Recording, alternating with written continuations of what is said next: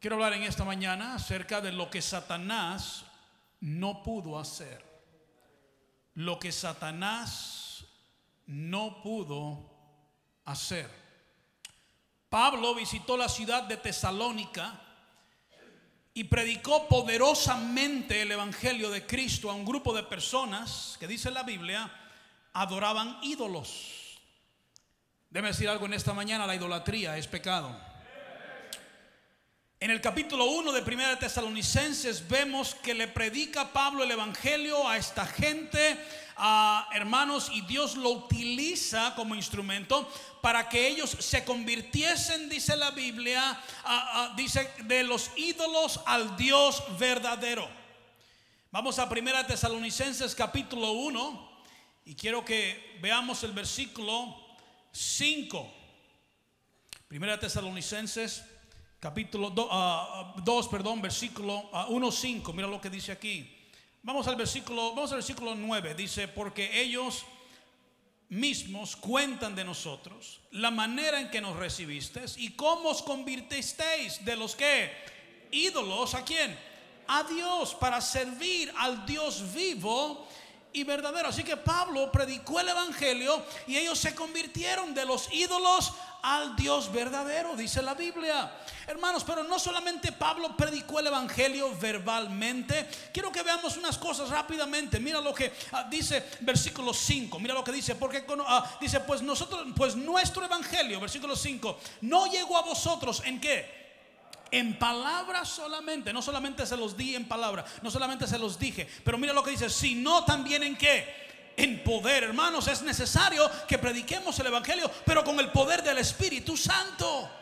Y él dice, cuando te di el Evangelio, no nada más te lo di en palabras, te lo di en el poder del Espíritu Santo. Hey, tú puedes agarrar el mismo mensaje y decir las mismas palabras, pero sin el poder del Espíritu Santo, las palabras de nada sirven. Él dice, las dije, pero no, no fue nada más las palabras que dije en el poder del Espíritu Santo. Y luego seguimos leyendo, mira lo que dice el versículo 5, pero pues nuestro evangelio no llegó a vosotros en palabras solamente, sino también en poder. Y luego dice en el Espíritu Santo y en plena, ¿qué dice? Certidumbre. En otras palabras, Pablo estaba creyendo que el evangelio puede cambiar a cualquier persona. Hermanos, entrando a una ciudad llena de idolatría y él entra con plena certidumbre, creyendo que hay poder en el Evangelio de Jesucristo, creyendo que el Espíritu Santo puede cambiar y transformar a cualquier persona. Escúcheme bien en esta mañana, Dios puede cambiar y Dios puede transformar a cualquiera persona. Y él dice, yo estoy en plena certidumbre. Yo no nada más predico el Evangelio, no solamente lo predico en el poder de Dios, pero creo que es poderoso, suficiente para cambiarte sin importar quién tú seas en esta mañana. Pero dice Pablo, hermanos, versículo 5. ¿Estamos bien, hermanos? Pues nuestro evangelio no llegó a vosotros en palabras solamente, sino también en poder, en el Espíritu Santo, en plena certidumbre, como bien sabéis cuáles fuimos entre vosotros. Y luego dice, por amor de vosotros. Pablo predica el evangelio en Tesalónica con amor. Yo he aprendido que la gente responde al amor. La gente responde al amor. Si yo hablase lenguas humanas y angélicas y no tengo amor, nada soy. Si yo tuviese profecía y entendiese todos los misterios y toda la ciencia, y si tuviese toda la fe de tal manera que trasladase los montes y no tengo amor, nada soy. Si repartiese todos mis bienes para dar de comer a los pobres, y si entregase mi cuerpo para ser quemado y no tengo amor, de nada me sirve, dice la palabra de Dios. Y Pablo dice, cuando fui y prediqué el Evangelio, no nada más eran palabras, dice, las dije en el poder del Espíritu Santo, creyendo que Dios puede cambiar a cualquier persona, pero las dije con amor. Quiero que vayamos al 1 Tesalonicenses 1.9. ¿Estamos bien, hermanos? 1 Tesalonicenses 1.9 Dice la Biblia, porque ellos mismos cuentan de nosotros la manera en que nos recibisteis y cómo os que convertisteis de los ídolos a Dios para servir al Dios verdadero. Hermanos, cuando esta gente en Tesalónica, muchos de ellos escucharon a Pablo predicar, hermanos, se convirtieron de ser idólatras, de adorar imágenes y adorar ídolos que no sirven para nada y no pueden hacer nada por ti y se convierten de la idolatría al Dios verdadero, dice la Biblia. El propósito de convertirse es servir al Dios vivo y verdadero. El propósito de convertirte es servir al Dios vivo y verdadero. Por el tiempo quiero ir rápidamente a ver lo que sucedió mientras Pablo estaba en Tesalónica. No pierda su lugar ahí, hermanos, en Primera de Tesalonicenses 2. Vamos a regresar allí. Pero este, esta historia, este viaje misionero que él dio y estuvo en Tesalónica, lo encontramos en Hechos capítulo 17. Vaya conmigo a Hechos capítulo 17. ¿Estamos bien en esta mañana? Quiero que veamos algo que sucedió mientras Pablo estaba en Tesalónica. Pablo había estado en Tesalónica quizás unos seis meses. Y dije, Pablo está exponiendo la palabra de Dios, Pablo está predicando el Evangelio. Está demostrando Pablo que era necesario, dice la Biblia, que Cristo padeciese y resucitase de los muertos. Hermanos, Cristo no solamente podía morir, Él tenía que resucitar es necesario que padeciese y que resucitase. Si Cristo no hubiera resucitado, dice Pablo, vana es nuestra fe en esta mañana.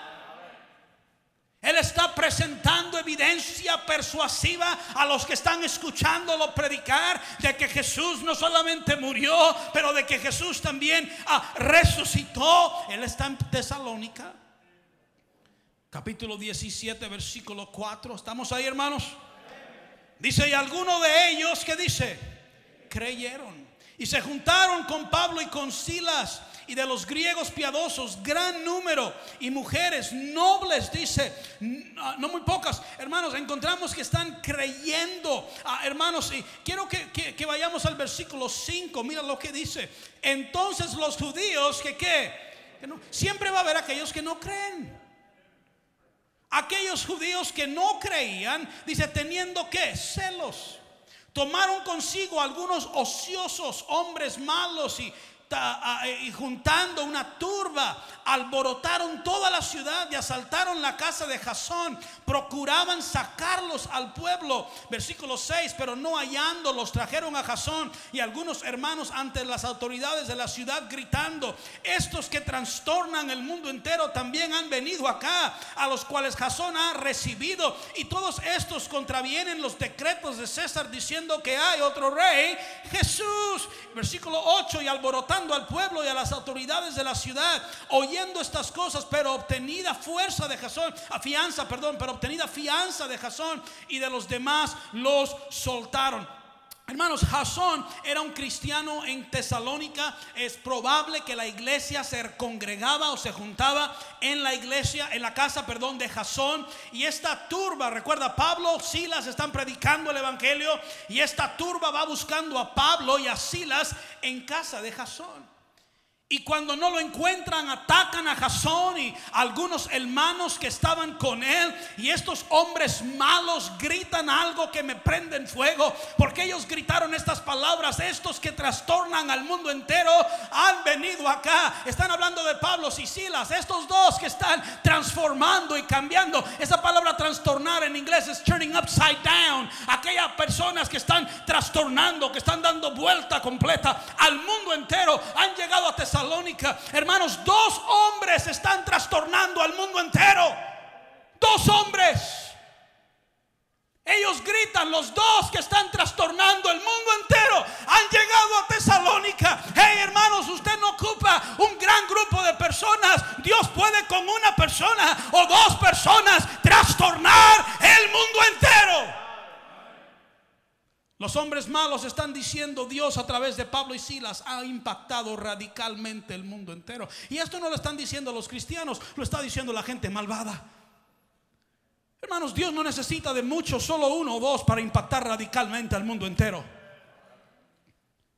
estos hombres malos dicen en el versículo 7, vaya conmigo al versículo 7. ¿Estamos bien, hermanos? Dice a los cuales Jasón ha recibido y todos están ah, contravienen los decretos de César diciendo que hay, ¿qué dice? Otro rey Jesús, hermanos, que los cristianos en Tesalónica contravienen los decretos de César diciendo que hay otro rey, que es Jesús. Al decir esto se está alborotando el pueblo, las autoridades de la ciudad, porque están diciendo que los cristianos están en contra de César y están en contra de Roma, cuando en toda realidad, hermanos, los mejores ciudadanos de una ciudad son los cristianos o deberían de ser los cristianos. Porque la Biblia nos manda someternos a las autoridades establecidas por Dios. Porque la Biblia nos manda a orar por los que están en posición de autoridad. Los mejores cristianos, los mejores ciudadanos deberían de ser los cristianos. Pablo y Silas tienen que salir de Tesalónica de noche. En el versículo 10 dice la Biblia inmediatamente han juntado una turba, hermanos, contra ellos. Quieren agarrarlos, quizás golpearlos, quizás matarlos. Pero dice, inmediatamente los hermanos enviaron de noche a Pablo y a Silas hasta Berea. Quiero que vayamos a Primera Tesalonicenses capítulo 2, regresemos a donde estábamos. Ahora entendemos lo que ha sucedido en Tesalónica. Ahora sabemos que Pablo predicaba, la turba se levanta contra él, las autoridades de la ciudad se levantan contra él, tiene que huir de la ciudad en la noche. Y no solamente eso, Jasón y los hermanos que estaban en la iglesia de Tesalónica habían pagado una fianza, habían dado un cierto dinero, habían dado quizás algo valioso que, que no se les iba a, a regresar, al menos que Pablo y Silas dejaran de alborotar la ciudad. Pero Primera Tesalonicenses 2:17, ¿lo tienen ahí? Pablo está hablando de esa historia que acabamos de leer. Pero nosotros hermanos, separados de vosotros, está escribiendo a los hermanos de Tesalónica, los que estaban en aquella ciudad, los que fueron salvos cuando él predicó el Evangelio. Por un poco de tiempo, dice, de vista, pero no de corazón tanto más procuramos con mucho deseo ver vuestro rostro, por lo cual quisimos ir a vosotros. Yo, Pablo, ciertamente, uno y otra vez, pero luego, ¿qué dice? Pero Satanás nos estorbó. Pablo explica que él quería regresar a Tesalónica, pero no podía. Y dice que esto era obra de Satanás. Pablo fue muy claro en explicar que lo que había sucedido en Tesalónica, de la manera que la turba se levantó contra él, de la manera que tuvo que huir de Tesalónica de noche, de la manera que Jasón y los hermanos de la iglesia de Tesalónica tuvieron que pagar la fianza, que todo esto, detrás de todo eso, estaba Satanás. Le vengo a decir a usted en esta mañana, mi querido hermano y hermana, tenemos un enemigo en esta mañana que tenemos un enemigo en esta mañana. Tenemos un enemigo que odia ver gente salva. Tenemos un enemigo que odia ver a personas convertirse de los ídolos al Dios vivo y verdadero. Tenemos un enemigo que hace todo lo posible de estorbar la obra de Dios. Pablo dice en 1 Tesalonicenses 2:17, dice Satanás estorbó. Satanás, dijo él, me ha separado por un poco de tiempo, pero aquí está, de vista. Satanás nos ha separado físicamente, pero no de corazón. En el versículo 17 dice, pero nosotros hermanos separados de vosotros por un poco de tiempo. ¿De qué? De vista. ¿Qué dice? Estamos viendo en esta mañana lo que Satanás no pudo hacer. Dije lo que Satanás no pudo hacer. Satanás me ha separado de ustedes por un poco de tiempo de vista. Satanás me ha separado de ustedes. Físicamente nos separó, pero no de corazón. Pudo Satanás detenerlo de afuera, pero no pudo detenerlo de adentro. ¿Alguien me está escuchando? Aunque ya no puedo, dice Pablo, físicamente ir a ustedes, dice, pero mi corazón ahí está. Le hablo a algunos quizás en esta mañana enfermos, algunos que tienen que ver por medios de redes sociales, ancianos que físicamente quizás ya tú no puedes llegar a la iglesia, quizás físicamente usted no puede ya salir a tocar puertas y ganar almas, quizás usted escuchó de la conferencia y de la gente que iba a ir, pero usted ya físicamente no lo puede hacer. Le hablo a misioneros que por alguna razón ya no pueden estar en el campo misionero. Satanás te estorbó, pero tu corazón sigue allí, tu corazón sigue allí, tu corazón sigue allí. Y eso Satanás no puede cambiar. Alguien está conmigo en esta mañana. Lo que Satanás no pudo cambiar.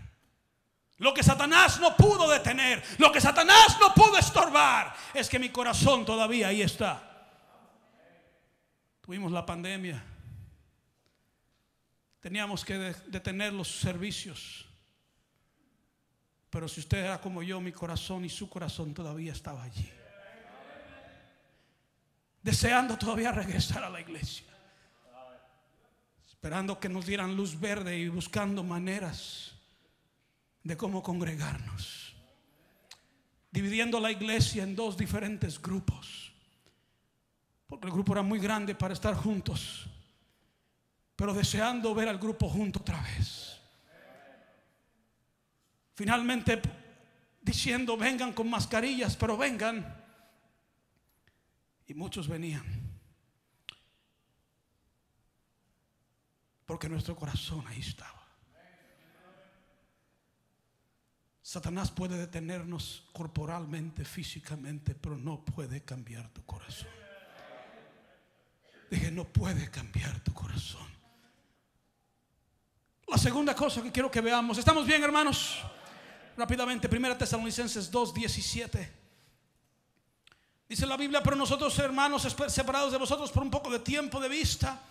Luego dice, pero no de qué? De corazón. Mira lo que sigue diciendo, tanto más. Procuramos con mucho deseo. ¿Qué dice?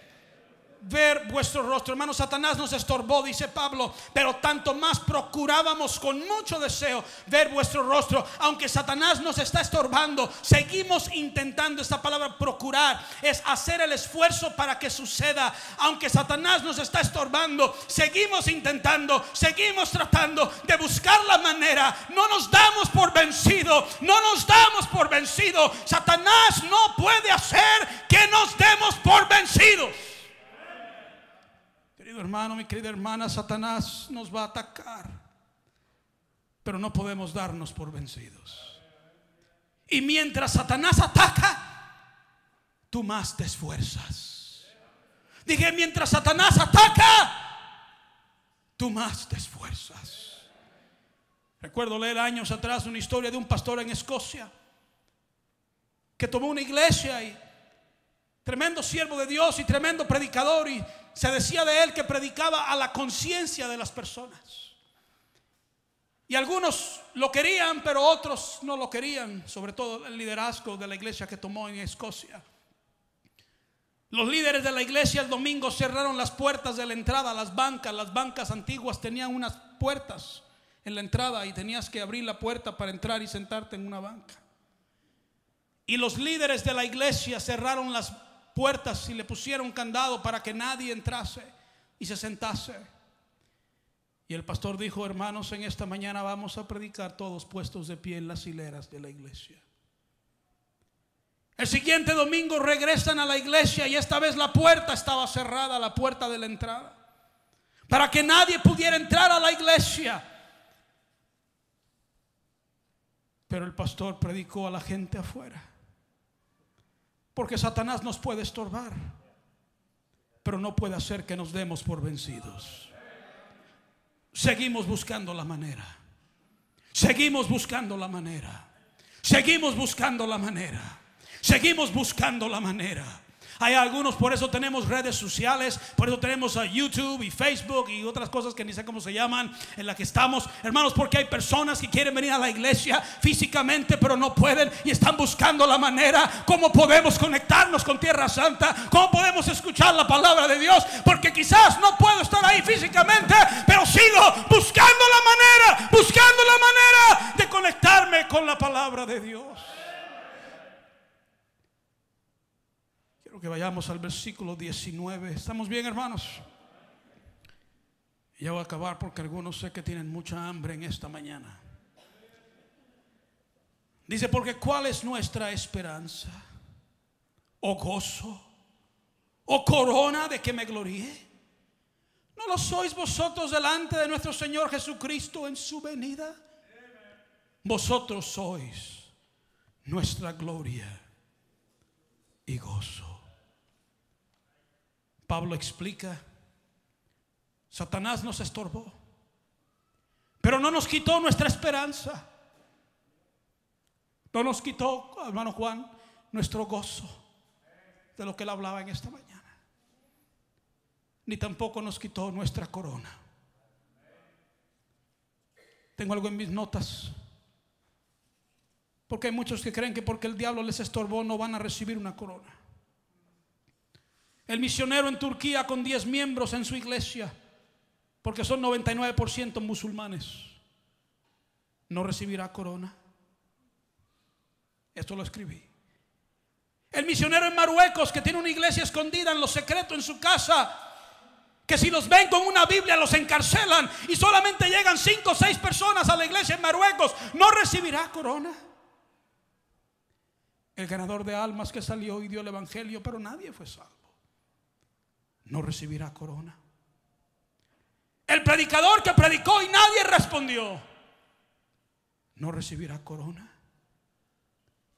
El padre que crió a sus hijos en los caminos del Señor, pero ellos decidieron apartarse y viven como mundanos. Ese padre piadosa, piadoso y esa madre piadosa no recibirán corona. El esposo que amó a su esposa y la trató como princesa, pero aún así ella se fue de casa, ella lo dejó por otro hombre. ¿Acaso él no recibirá corona? La esposa que trató a su esposo como un rey, pero ella se va con otro. Hermanos, y, la, eh, no, no recibirá corona la mujer, no recibirá corona al hombre. El diablo nos puede atacar y estorbar, pero no puede hacernos perder la corona. No puede hacernos perder la corona. Corremos rutas. A veces llega lleno el bus, a veces llega vacío el bus. Pero llega lleno, llegue vacío recibirás corona. Enseñas una clase de escuela dominical, diriges música, trabajas con jóvenes. Algunos responden, algunos no responden, algunos quieren, algunos no quieren. Pero aún así, aunque el diablo a veces se mete, y es duro cuando el diablo se mete, y tú lo ves, y tú ves cómo empieza a destruir, pero tú sigues adelante. Porque pase lo que pase, tú recibes corona. El diablo se metió. El diablo estorbó. El diablo destruyó. Me corrieron de Tesalónica. Tuve que salir huyendo en medio de la noche. ¡Hey! El diablo hizo mucho estrago, pero no puede quitarme mi corona. Quiero que regresemos a Hechos capítulo 17. Quiero que veamos la última cosa. Hechos 17. Dije que el diablo se metió. Y Pablo y Silas se tuvieron que ir de noche y no podían regresar a Tesalónica. Así que se, quiero que vayamos a versículo 10. Mira lo que dice ahí. ¿Lo tienen? Inmediatamente los hermanos enviaron de noche a Pablo y a Silas hasta Berea cuando se huyeron, cuando los tuvieron que sacar rápidamente de Tesalónica por la turba, ellos los mandaron a Berea. Y ellos habiendo llegado entraron en la sinagoga de los judíos, están ahora en otra ciudad. Y estos eran, ¿qué dice? Más nobles que los que estaban a donde. Digo, los de Tesalónica eran nobles, pero estarán más nobles todavía. Pues recibieron la palabra con toda solicitud, escudriñando cada día las escrituras para ver si estas cosas eran así. Quiero terminar con esto. Después que se van de Tesalónica, llegan a Berea. Y en Berea tuvieron aún más éxito que en Tesalónica. Y puse esto en mis notas. Satanás puede estorbar la obra de Dios, pero no puede detener la obra de Dios. Satanás puede estorbar la obra de Dios, pero Satanás no puede detener la obra de Dios. ¿Qué es lo que el diablo no puede hacer? El diablo te puede estorbar, pero el diablo no te puede detener. Me impresiona la tentación de Cristo. El diablo llevó a Jesús a un pináculo del templo y le dice a Jesús, si eres hijo de Dios, échate, brinca. Tus ángeles van a venir y te van a recoger y tu pie no va a tropezar en piedra. El diablo, dice la Biblia, lo llevó al pináculo del templo. Pero luego le dice, si eres hijo de Dios, ¿qué le dijo? Brinca.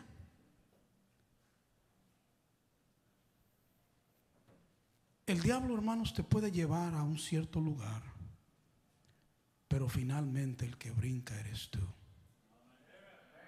Él no te puede empujar. Hay, unos, hay pastores que el diablo me hizo hacerlo. Mentira, tú lo hiciste. Tú querías hacerlo.